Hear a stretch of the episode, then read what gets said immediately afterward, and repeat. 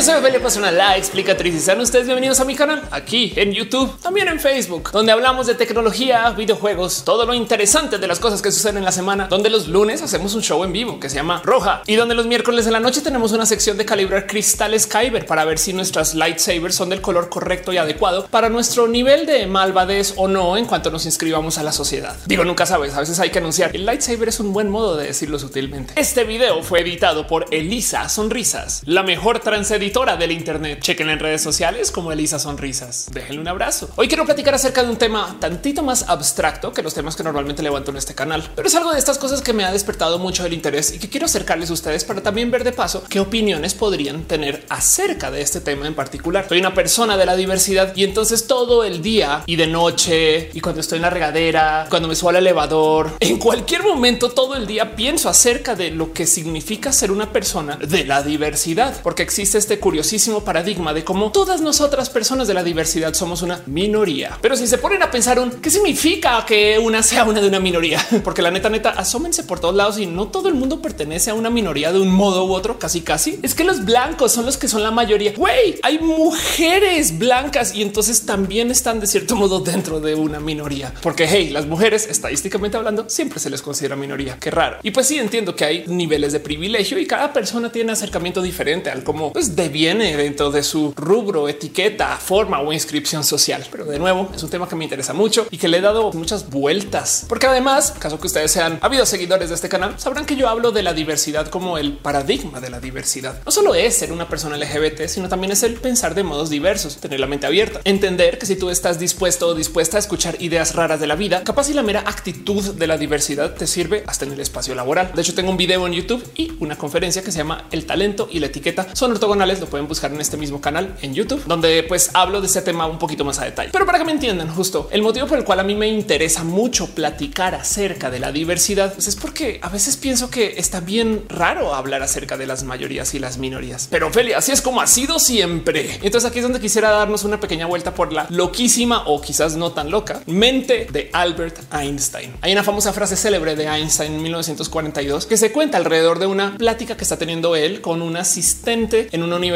cuando él está a punto de llevarle un examen final a estudiantes, supongo que de física, y donde camino a entregar el examen, su asistente se voltea y le dice, señor Einstein, este examen que tiene usted acá para entregar es exactamente el mismo que le entregó el año pasado a los mismos estudiantes. ¿No cometió usted un error? Y a lo cual entonces muy famosamente le responde a Einstein, yo sé, pero si bien el examen es el mismo, las respuestas han cambiado. Qué bonito modo de pensar. ¿Cuántas cosas alrededor nuestro ya se comportan así? Al sol de hoy, yo como mujer trans todavía me sigo preguntando el qué es ser mujer, pero la respuesta al qué es ser mujer hoy no tiene para nada que ser congruente con la respuesta que se le dio a esta misma pregunta hace 20 o 30 años. Justo estaba platicando ese tema con una persona que a mi sentir es una persona trans excluyente que me está comentando en un video que tengo justo en este canal de YouTube, donde pues me dice que Simone de Beauvoir comenta que el género es algo que se te otorga al nacer y que por consecuencia los feminismos entonces deberían de respetar eso que se le asigna a la gente al nacer. Comentario que me saltó muchísimo porque Simone de Beauvoir es famosa por decir que tú no naces mujer, sino que te haces mujer. Y en mi plática con esta persona luego me percaté de algo sumamente fino acerca de él, cómo la gente que vive dentro de la teoría o la filosofía de los feminismos se cuelga de las cosas que dijeron estas feministas épicas de segunda ola, a quienes tengo mucho, mucho respeto, pero pues quienes son personas que tienen opiniones acerca de la gente trans al parecer y que como lo veo yo, si bien en ese entonces estaban tratando de responder la pregunta acerca del si las mujeres trans son mujeres, las mujeres trans de ese entonces eran otras personas y muy, muy escasas. Hoy en día hay mucha gente que vive y viene de modos trans porque tenemos la ciencia social, porque tenemos la ciencia médica, porque tenemos los modos para ser estas personas que somos y pues que simplemente antes no existía porque ni siquiera el conocimiento estaba ahí. Mejor dicho, hay gente trans en la historia desde hace más de mil años, pero la gente trans como la conocemos hoy, pues evidentemente sí cambia bastante el paradigma de cómo se le debe de considerar a la gente que tiene acceso a estos procesos que dejan que alguien viva pues de modos trans. Por consecuencia, hasta en los feminismos y dándole todo el respeto posible a cosas que escribieron feministas de primera y segunda ola acerca de la vida trans, como ellas en ese entonces no habían vivido una vida donde había tanta gente abiertamente trans por ahí, ni hablar de la gente que ahora está viviendo de modos no binarios. ¿Cómo voy a dejar yo que la opinión máxima acerca de mi vida y mi existencia dentro de los feminismos venga de parte de una persona que muy posiblemente no conoció a más de cinco personas trans en su vida? Digo, porque también estoy asumiendo un poco acerca de la vida de Simón de Beauvoir. Pero pues demos un poquito de campito con esta. Simón de Beauvoir vivió en los 40, 50, 60. La gente trans, digamos que así de modos masivos como los conocemos hoy, somos cosas de los 2010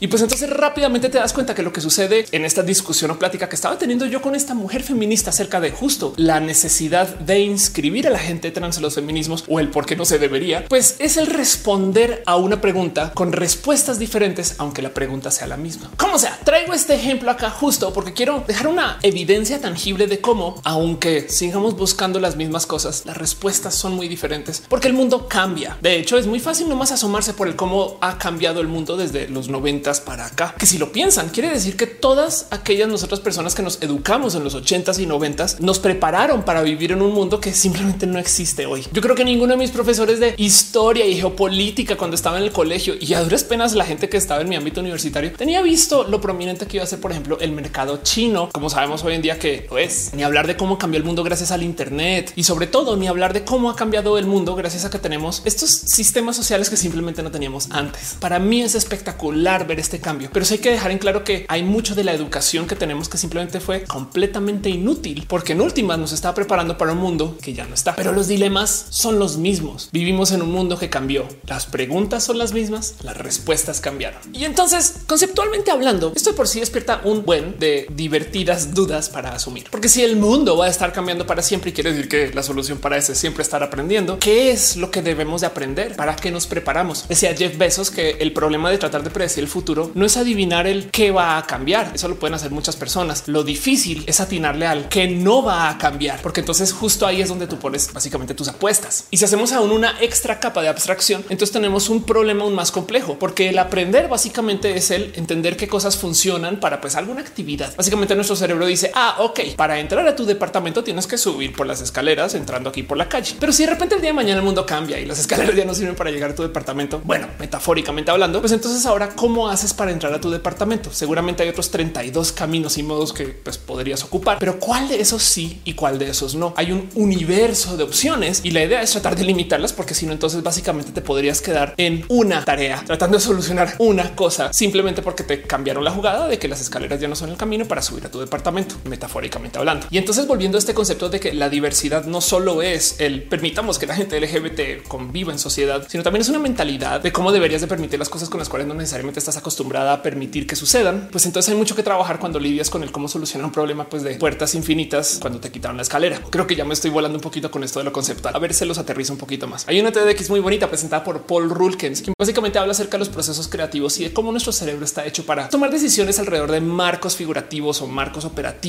que ya están predeterminados tanto por la sociedad, por nuestra educación o por nosotros, nosotras, nosotros mismos. Y es muy bonito porque trata de dar un modo de considerar caminos alternos para solucionar problemas sin caer en el hoyo de solucionarlos del modo que todo el mundo los está solucionando. Entiéndase lo que presenta es un pequeño paradigma para permitir la creatividad, pero este paradigma le habla a este tema de las minorías y las mayorías. Ya les explico cómo el problema base detrás del considerar caminos nuevos para entender la realidad es que nuestro cerebro está diseñado para no necesariamente hacer eso pues todo el día. Aprender, dice Rulkens, pues es básicamente el proceso que nuestro cerebro aplica para no pensar. Entiéndase, tú piensas para luego no volver a pensar.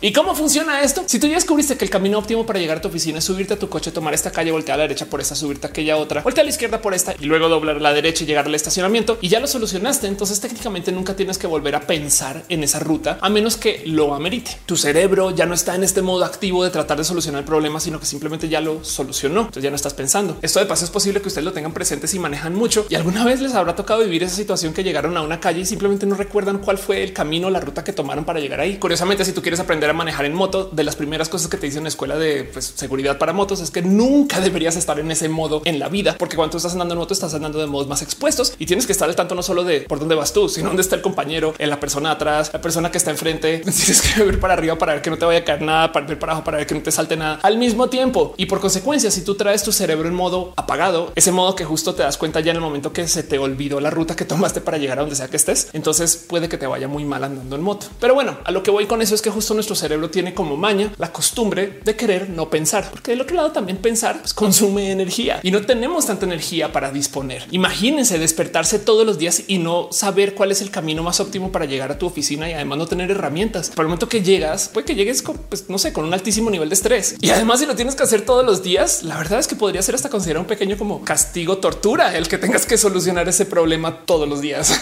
Pero bueno, lo bonito de observar todo esto es que justo tenemos presente entonces que como nuestro cerebro no quiere pensar en ideas nuevas, estamos más bien acostumbrados a solucionar las cosas con un camino, quizás máximo dos o tres. Y entonces dice Rulkens en su plática de cómo cuando la gente que está trabajando en equipo se topa con paredes o se topa con complicaciones, estadísticamente hablando hace una de dos cosas para solucionar los problemas, más de lo que ya sabe hacer o menos de lo que ya sabe hacer, pero no intentan hacer algo completamente diferente y radical que sea pues básicamente una solución potencial para el problema que tienen enfrente. Y fíjense que justo el toparse con pared, encontrarse con complicaciones en el camino, la verdad es que son realidades de la vida y justo el tener que lidiar con esas cosas también nos pone muy a prueba para mil y un temas. Hay una conferencia muy bonita presentada por Randy Pausch, quien es un ingeniero que cuenta una muy, muy bella historia en esta conferencia y que nos habla acerca de cómo las paredes de ladrillo están ahí para que tú sepas cuánto quieres las cosas. Porque justo el momento que tú te topas con una complicación, si no quieres dedicarle el esfuerzo para solucionar esa complicación, atravesar la pared o simplemente desarmar el problema, puede que igual en últimas no querías eso de lo que te están quitando con tantas ganas. Y entonces vuelvo acá a este paradigma de Rulkens de cómo cuando tú te topas con complicaciones, primero que tienes que hacer es aprender a pensar. Y es que entonces este es el dilema de las limitantes. A medida que vamos creciendo y nos vamos como inscribiendo en sociedad, nos vamos creando límites, fronteras máximas del cómo se deben de hacer algunas cosas y cómo no. Que como lo explica Rulkens, pues básicamente esto es la literal definición definición de ponerle límites a nuestra creatividad. Pero de nuevo, la creatividad podría ser infinita si no tuviéramos limitante alguna. Un tema que además es, pues de nuevo, profundamente filosófico. De hecho, es tan presente el tema de tener límites y saber hasta dónde podemos expresar las cosas dentro de estos límites.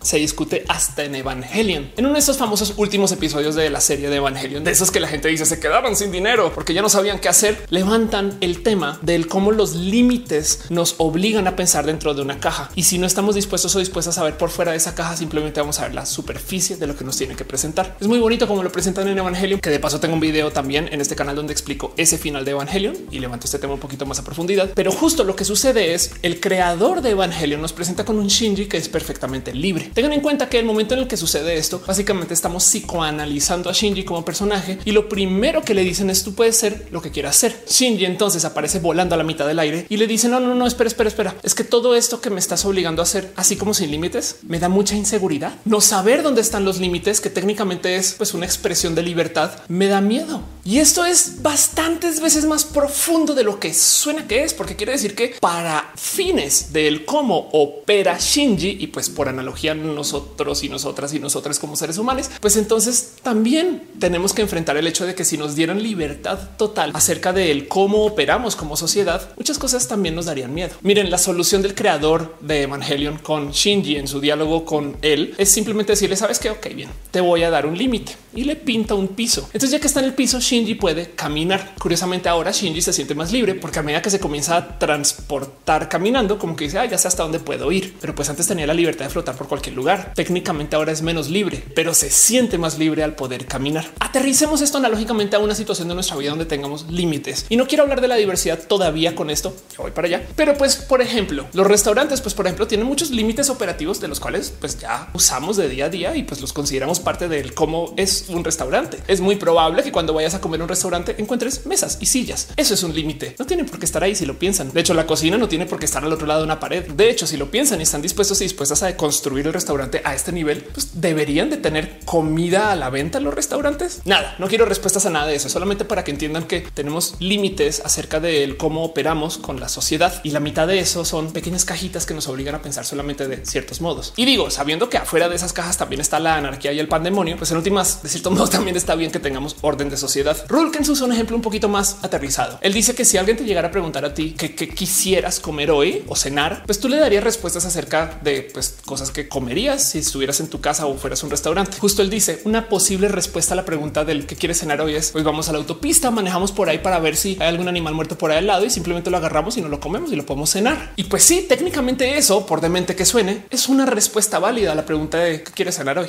Y entonces lo que dice Rulkens es que no solo tenemos una caja operativa de máximos de hasta dónde podemos llegar para funcionar como sociedad, como personas o dónde ponemos los límites de nuestras ideas y nuestra creatividad, sino que luego él dice adentro hay una caja aún más chiquitita y ahí es donde tú operas. Salir de la caja chiquita a la caja grande ya toma un buen de como de ciclos de procesador que obligan a que tu cerebro pues piense, consume energía, el hacer cosas de modos pues que no hayas planeado para hacer. Pero si les dijera lo divertido que es como proceso creativo el tratar de deconstruir el cómo operan muchas cosas de nuestros servicios de la sociedad. Digo, si algún día quieren trabajar en el rubro de las startups o las empresas disruptivas, este ejercicio es casi casi que obligatorio. De hecho, yo me acuerdo que cuando estaba en la universidad trabajando justo en esto de organizaciones y sistemas organizacionales, en algún momento se me cruzó por la cabeza el rediseñar el sistema de supermercado para que tú no tuvieras que pasar por un cajero o cajera a la salida. Digo, en ese entonces yo vivía de modos bastante más retirados de la sociedad que hoy porque era un niño muy, muy, muy tímido. Y entonces a mí me da como cosita platicar con gente para pagar y sobre todo que vieran las cosas que yo estoy comprando. Entonces yo decidí hacer una pequeña propuesta y ojo que esto es en el 2001 de cómo podríamos tener carritos del súper que solitos ellos sean el cajero. Entiendes, tú entras, pones tu tarjeta de crédito o algún sistema de pago y a medida que vas cargando el carrito con tus cosas, ahí escaneas y ¡pup! y listo, se acabó. Y entonces, como ya todo el mundo está haciendo esto en los supermercados, ¿para qué chingados tenemos que pasar y luego sacar todo el carrito, ser una persona para luego volverla por el carrito, para luego llevártelo a tu coche o llevártelo a tu casa cargando las bolsas? El punto es que desarmar la sociedad es un ejercicio creativo divertido porque hay muchas cosas que hoy en día hacemos porque simplemente se llevan haciendo así desde hace mucho tiempo. Pero de nuevo, el soltar la realidad puede ser muy complejo para alguien que ya trae su marco de ideas sólido y sobre todo que no está dispuesto, dispuesta o dispuesta a modificarlo porque eso implica que tiene que pensar. Y no es para que entiendan qué tan sólido es el marco del pensamiento. Ya para llevar al límite más extremo, cuánto podríamos deconstruir la realidad. Les quiero presentar el caso de la gente que vive con afasia fluida. Todo lo que decimos está codificado con palabras. Y si lo piensan, esto quiere decir que nuestro cerebro tiene que traducir todo lo que pasa por nuestra loca mente a palabras y estructurarlo de tal modo que lo que comunique haga sentido. Y esas palabras de cierto modo actúan como un peine, son un filtro que elimina algunas ideas que simplemente no podemos comunicar porque mero no tenemos las palabras para comunicarlo. Y lo que sale, pues sale de ciertos modos sumiso a nuestra capacidad de poderlo comunicar. La gente que tiene afasia fluida tiene una neurodivergencia que de cierto modo les permite hablar usando palabras que dentro de su sistema local hacen sentido, pero con la sociedad no. Entiéndase, estas personas sienten que están diciendo palabras coherentes y se entienden internamente, pero las palabras que dicen están en desorden o fueron reemplazadas como si básicamente estuvieran cifrando su mensaje para la gente en el exterior. En los estudios de teatro básico o teatro improvisacional es muy normal hacer este tipo de ejercicios para tratar de construir nuestro sistema de pensamiento automático, donde te dicen comunica una frase usando palabras que no necesariamente son palabras, pero que igual nomás por el cómo te comunicas haga sentido. Como yo decirles a ustedes, hey, guitarra planta, luz cámara,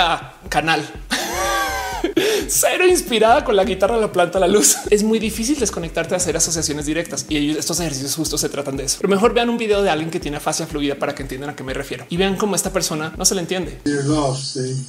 It's. It goes for uh, for about uh, over thirty. See, or one thirty for dogs. See, in front of out for out for for out for its let's play against her, and then it comes back to the against her four, and then goes out for the rest of the time.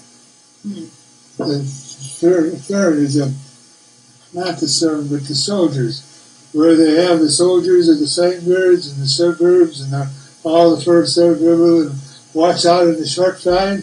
Podría una decir que un modo creativo de desarmar las ideas que tenemos es hasta desarmar el lenguaje como lo conocemos. Y de hecho hay mucha gente que lo ha intentado. El lenguaje incluyente es parte de esto. Para poderte construir en forma, pues de verdad hay que comenzar a considerar palabras nuevas para comunicar cosas que simplemente antes no se comunicaban porque literal no teníamos la palabra para decirlo. Pero entonces volvemos al mismo problema. Tenemos una cajita en la que operamos. Tenemos una cajota, digamos como de límites máximos de los que entendemos la realidad, de la cual no sabemos que existe afuera de esa caja. Y se sospecha o bien sabemos que afuera de esa caja hay anarquía y pandemonio, pero también capaz si afuera de esa cajota grande hay modos nuevos de hacer cosas o modos nuevos de ver las cosas que pueden ser igual de válidos que lo que está dentro de la caja, solamente que no lo hemos considerado. Pero definitivamente de la caja chiquita a la caja grande, si hay mucho campo operativo del cual simplemente para quien está acostumbrado a operar dentro de la cajita chiquita le es incómodo de salir. Y entonces justo por eso dice Paul Rulkens que lo mejor que podemos hacer para tener ideas creativas, para ayudarnos a pensar pensar acerca de cosas nuevas y para simplemente trabajar dentro de procesos que puedan ser genuinamente disruptivos es ignorar lo que diga o piense la mayoría de una cosa. Digo, estoy hablando de procesos de creatividad. Entiéndase, si la mayoría dice que así es como se dibuja, capaz de dibujando con los pies, podrías entonces tú tener un nuevo proceso creativo de cómo hacer las cosas. Digo, no sé, me inventé esa, pero me entienden. El punto es que para salir de la caja chiquita, lo mejor que puedes hacer es comenzar a pensar un por qué la mayoría está haciendo eso. Y si los y las y les ignoramos, entonces a dónde vamos a llegar o qué más podríamos hacer. Y si consideramos esas ideas que nos da él, ignoremos a la mayoría, igual y tenemos cosas muy creativas con las que podemos trabajar. Y entonces ahora sí quiero hablar de la diversidad, porque si bien esto sirve mucho para procesos creativos en la empresa o para tener ideas nuevas con el cómo hacen ustedes sus cosas, igual y también el ignorar a la mayoría puede ser un proceso general para el de construirnos. Muchas veces gente que no vive dentro de la diversidad, que sabe que la gente LGBT existe, pero que genuinamente no le toca el día a día porque pues, traen ese privilegio, supongo. Me preguntan, Ophelia, ¿cómo hago yo para pues como suavizar mi acercamiento a la comunidad o cosas así? Para lo cual entonces yo siempre les digo un aprende a maravillarte con lo diverso que básicamente lo mismo que dice Rulkens es hay que dejar de glorificar lo que diga la mayoría solamente porque es mayoría. Hey, una de las cosas que me dicen a mí acerca de la vida de la diversidad es de cómo la gente de las minorías ahora quiere oprimir a la gente de la mayoría. Pero pues primero que todo, volvamos a ese cuento de el qué es una minoría y qué es una mayoría. Si ya hay más minorías que mayorías, como lo suele suceder en muchos países, entonces ¿por qué se le sigue diciendo minoría? De hecho, el mero concepto de que existe una mayoría y una minoría ya es opresivo. La idea de que la mayoría tiene la razón ya es opresivo. La mayoría lo que tiene es una solución a una pregunta que se hizo hace un rato y que no se ha cuestionado. Y la pregunta aquí es entonces si se debería de cuestionar. El único modo de investigar eso es cuestionándotelo y viendo a ver si tu solución es pues, funcional. De hecho, por eso mismo es que las leyes siempre se deben de hacer para defender a las minorías de las mayorías y no al revés. No porque una mayoría diga que algo está bien implica que todavía sigue siendo bien si es algo que se postuló o se solucionó o se desarrolló hace muchos años. Hay que cuestionarnos eternamente todo aquello que hacemos, porque de paso lo que hoy consideramos progre, cool y de avanzada, capaz en 40 años ya no hace sentido. Y entonces también hay que tener la mente abierta y lista para también deshacer nuestros pensares de avanzada, que en algún momento ya no serán de avanzada, sino serán la norma. Porque la otra realidad es que desafortunadamente el mero hecho de que tengamos estos paradigmas de mayoría y minoría implican que a lo largo de nuestra formación en la vida, también por supuesto que nos criamos dentro de estos sistemas de opresión y ya para muchas personas hasta se aceptó que así deberían de ser las cosas. De nuevo, están respondiendo a problemas que se preguntaron hace muchos años con respuestas que hoy en día no aplican. Pero el punto es que este paradigma de mayoría y minoría entonces también genera esta cosa de la cual se habla mucho cuando vives dentro de la diversidad y el arcoíris y estas cosas, que es que hay gente que tiene privilegio y el privilegio básicamente es el que no se te cuestione por hacer de cosas que a otras personas sí se les cuestiona o se asume que no deberían o no pueden hacer. Como mujer trans, por ejemplo, para mí es muy normal de vez en cuando pensar un Ah, qué bonito que ha de ser poder caminar por la calle sin que sientas miedo. Pero bueno, por eso tenemos los feminismos y es un tema pues, del cual nada, le seguiremos trabajando. Porque además de paso, la otra cosa que sucede con el privilegio es que quien lo tiene suele pues, no darse cuenta de quién lo tiene. Asume que la vida es así. ¿Cuántas veces hemos escuchado este cuento de gente que dice ya hoy en día la gente LGBT puede trabajar en cualquier lugar, que no necesariamente es verdad, pero ya las mujeres ahora pues como que les abre la puerta para todo y tienen todo tipo de extra privilegios solo por ser mujeres. Y ajá. Y puedo seguir. Los privilegios no son necesariamente malos, pero sí hay que entender que para otras personas son cosas que simplemente no tienen. Por consecuencia y de puro chance, si ustedes encuentran una situación de vivir con algún privilegio, lo mejor que pueden hacer es trabajar para pues, que otras personas estén cobijados o cobijadas dentro de eso que a ustedes ahí justo para eso les sobra. Digo, si se puede, o por lo menos que entiendan que son personas privilegiadas. No hay nada más complejo para una persona que no ha vivido con ese privilegio que ver a alguien que pues, lo está viviendo y que además simplemente ni se da cuenta de que lo tiene. En fin, el caso lo digo porque hay muchos modos de vivir privilegios para muchas cosas. Yo, por ejemplo, soy una persona que tiene un altísimo nivel de educación para su segmento. Digo, yo me gradué de mi maestría a los 24 años y estoy trabajando desde entonces y que el mero hecho que yo haya podido pasar por todo mi sistema educacional sin estar trabajando al tiempo mientras me educaba, eso es un privilegio totototote que yo tengo que también de cierto modo trabajar para que otras personas que deseen, busquen o que necesiten o que les sirva lo que yo sé, también se los pueda compartir. O mi sistema de privilegio favorito de observar, que es el privilegio de la inocencia gente que simplemente no ha estado expuesta a las cosas y pues que por consecuencia asume que todo debería de ser como se le ve o se le enseñó. Hay tanta gente que hemos pecado de vivir de modos inocentes que ya hasta normalizamos que así es como pues éramos cuando simplemente no teníamos tanta exposición a temas. No más asómense por lo que es ver un episodio de Friends hoy. Friends en su momento era una serie que de modos muy progre le mostró al mundo lo que eran las personas trans, donde hoy en día viendo el contexto, cómo se presentaron las personas trans, da hasta un poco de miedo de que lo hayan hecho así. Hoy en día hasta podría decir que hasta hicieron daño con el cómo presentaron a la gente trans en Friends. Pero bueno, ese es un caso. También hay gordofobia, también hay misoginia, también hay discriminación general, también hay todo tipo de cosificación y misoginia. Pero en ese entonces tantas personas nos gozamos Friends porque no sabíamos que parte del convivir en el mundo era también tener presencia de que hay otro tipo de personas y de que tenemos que tener también tantita de consideración. Pero era algo que genuinamente no sabíamos. Digo, no es que les quiera arruinar Friends, pero la verdad es que si éramos personas mucho más inocentes en ese entonces.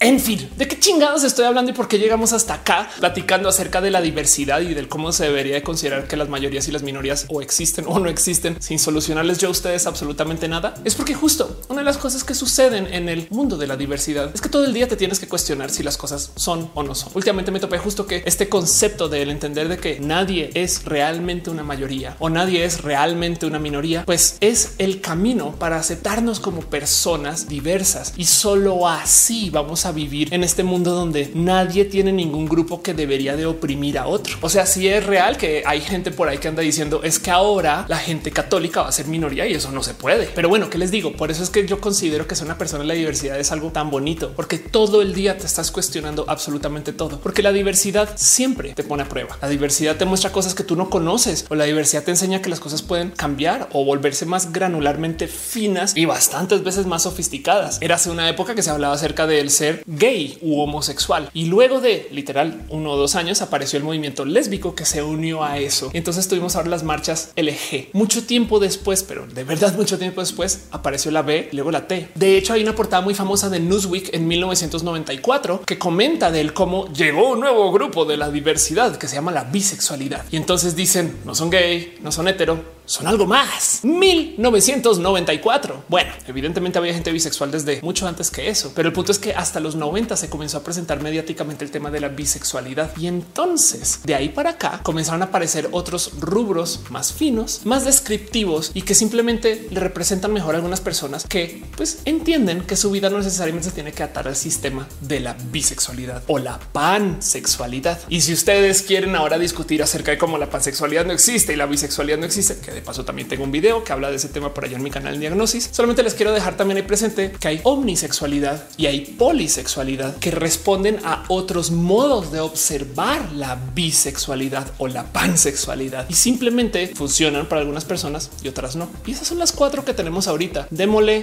tantito de tiempo para que tengamos ocho o diez y se sigan sumando letras y sigan presentando más personas, más modos de acercarse a esto del tener atracciones variantes o que eroticen grupos diferentes de personas. Mientras más explícito sea el sistema de las diversidades, pues implica que más diversidades hay, implica que más estamos observando algo e implica que más nos estamos saliendo de la caja chiquita. Pero también les había dicho que la diversidad no solo es acerca de la gente de la bandera, sino que también es el cómo pensamos y cómo nos damos chance de, no sé, darle cabida a las ideas que consideramos locas, pero que en últimas no necesariamente tienen por qué estar tan locas. Los procesos de creatividad piden que tú tengas una mentalidad diversa, si no simplemente vas a ejecutar lo que ya sabes hacer. Vas a pensar dentro de la cajita chiquita, vas a asumir que la mayoría tiene la razón y de que el cómo piensa la mayoría para siempre va a ser la respuesta correcta a una pregunta que se lleva haciendo por mucho tiempo y que seguirá haciendo la misma pregunta para siempre. Hay un sinfín de memes de cómo los ingenieros pueden solucionar cosas con soluciones súper, súper creativas con este cuento de sí, confía en mí, yo soy ingeniero. Pero la verdad es que en Latinoamérica, por ejemplo, nos es muy normal pensar en el cómo la gente hace tranza para solucionar sus problemas operativos dentro de su empresa. El caso más típico de todos es la constructora que no se le dio el permiso para hacer un edificio de X piso o para hacer alguna pues, situación en particular y luego mágicamente todavía la siguen haciendo. Digo, es un clásico ejemplo de esos con que la gente que igual y pueda conectar, pero saben a qué me refiero de cómo como que la gente pues siempre encuentra el cómo darle la vuelta a las reglas o si quieren verlo de otro modo, es muy normal escuchar de gente que ha trabajado toda su vida en, por ejemplo, México, llegar a Estados Unidos y luego quejarse de güey, es que acá hay demasiadas reglas para todo y entonces hace que las cosas sean más difíciles. Pues la verdad es que ambas mentalidades tienen sus motivos de existencia, pero por mucho que nos hayan enseñado que el cómo se opera en México está mal, el motivo por el cual el manejar esta como digamos que libertad y tranza y darle la vuelta a las cosas está mal visto es porque es muy difícil de predecir si va a ser para bien o para mal. O sea, si tú dejas que una persona simplemente solucione las cosas al como las pueda solucionar, puede que no siempre le salga. Mientras que si tú pones un set de reglas que están ahí por un motivo, que más justo hay que tener presente que si las reglas están ahí es porque alguien ya metió las patas. Entonces luego alguien dijo, güey, ahora en adelante que nadie juegue con fuego en un espacio donde hay gasolina. No sé,